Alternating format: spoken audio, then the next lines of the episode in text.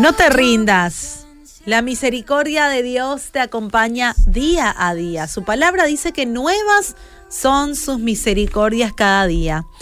El desánimo, una prueba grande, de repente la partida de un ser querido, una deuda, problemas familiares o con otras personas, nuestras faltas o las faltas de otras personas y tantas cosas realmente pueden ser motivo para que desertemos.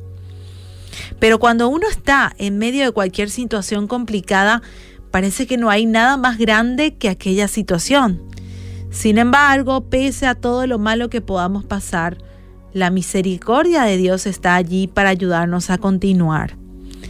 Por la misericordia de Dios no hemos sido consumidos, porque nunca decayeron sus misericordias. Nuevas son cada mañana, grandes, grande es su fidelidad nos dice Lamentaciones 3, 22 al 23. Y eso es cierto porque es por la misericordia de Dios que podemos continuar la carrera y no rendirnos. Es en sus fuerzas que Dios nos ayuda a continuar. Su palabra es nuestro alimento para ser fuertes. Su gracia es la que nos limpia de todo pecado y su amor inmenso es el que hace que recobremos fuerzas. Así que hoy te quiero decir que no te rindas Dios aún tiene mucho para darte y hacer en tu vida. ¿Y por qué no haces una pequeña oración de entrega?